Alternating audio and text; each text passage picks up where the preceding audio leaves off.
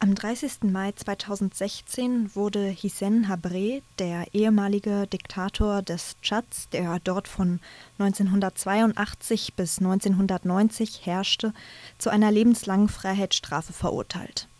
Dieses Urteil wurde von einem Sondertribunal der Afrikanischen Union im Senegal gesprochen und fiel in der Form aus, dass Hissène Habré wegen Verbrechen gegen die Menschlichkeit schuldig gesprochen wurde. Konkret ging es dabei um systematische und ausgedehnte Angriffe gegen die Zivilbevölkerung. Zehntausende von Oppositionellen sind verfolgt, verhaftet, gefoltert und ermordet worden. Beachtlich an dem Urteil ist, dass Hissène Habré auch wegen Vergewaltigung verurteilt wurde.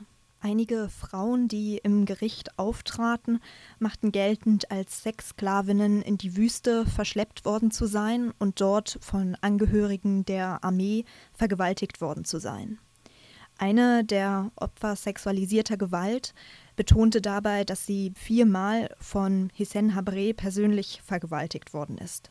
Der Richter stellte in dem Verfahren fest, dass einem Opfer sexualisierter Gewalt geglaubt werden muss und keine unabhängige Bestätigung oder kein Zeugnis der Vergewaltigung erforderlich ist. Dieses Erfordernis war in der Vergangenheit angenommen worden und hatte zum Scheitern von Verurteilungen wegen Vergewaltigung in verschiedenen Fällen geführt, unter anderem auch in dem Verfahren, das das Oberlandesgericht Stuttgart hier in Deutschland auf Grundlage des Völkerstrafgesetzbuches geführt hat gegen die ruandische Hutu-Miliz FDLR. Das Gericht stellte fest, dass Hissène Habré wegen seiner Verantwortung als Vorgesetzter einer sogenannten Sonderkommission für die Folterung und Ermordung verantwortlich war. Er gründete diese Sonderkommission, die im Alltag die Folterung durchführte, leitete und koordinierte und gab selbst Befehle zu Verhaftungen, Freilassungen und Verschwindenlassens. Mit dem Urteil wurden nun die Verbrechen Hissem Habres mehr als 25 Jahre nach seinem Sturz anerkannt. Doch wieso erfolgte dieses Verfahren erst nach so langer Zeit? Nach seinem Sturz 1990 floh Hissem Habré erstmal vom Tschad aus nach Senegal. In den Senegal stand er unter dem Schutz der dortigen Regierung, die sich weigerte, ihn vor Gericht zu stellen. Dagegen erstatteten Opfer der Verbrechen in Belgien im Jahre 2000 Strafanzeige.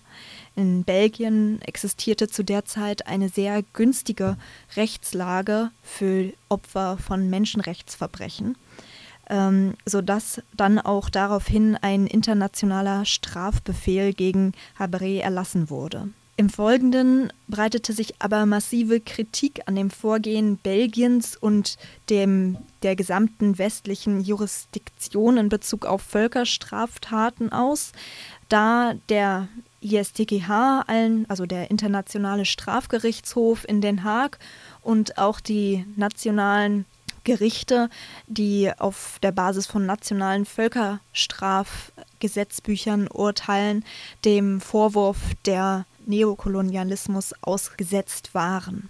Beim Internationalen Strafgerichtshof ist es bekannt, dass er bisher nur afrikanische Herrscher verurteilt hat, ähm, bisher noch keine westlichen ähm, Regierungsmitglieder, deren ja, völkerstrafrechtlich relevanten Verbrechen ja aber auch nicht minder bekannt sind zum Teil.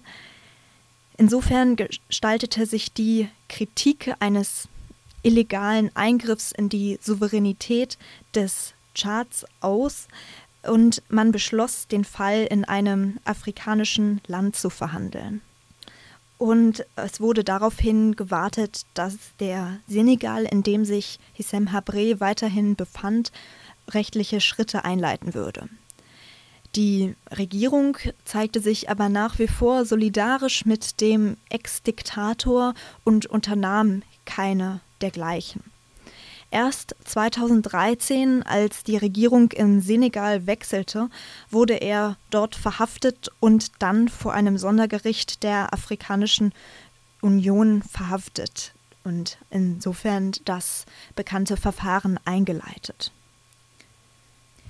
Dies zeigt auch die Relevanz, die dieser Fall für die universelle Jurisdiktion in Bezug auf schwerste Menschenrechtsverletzungen hat.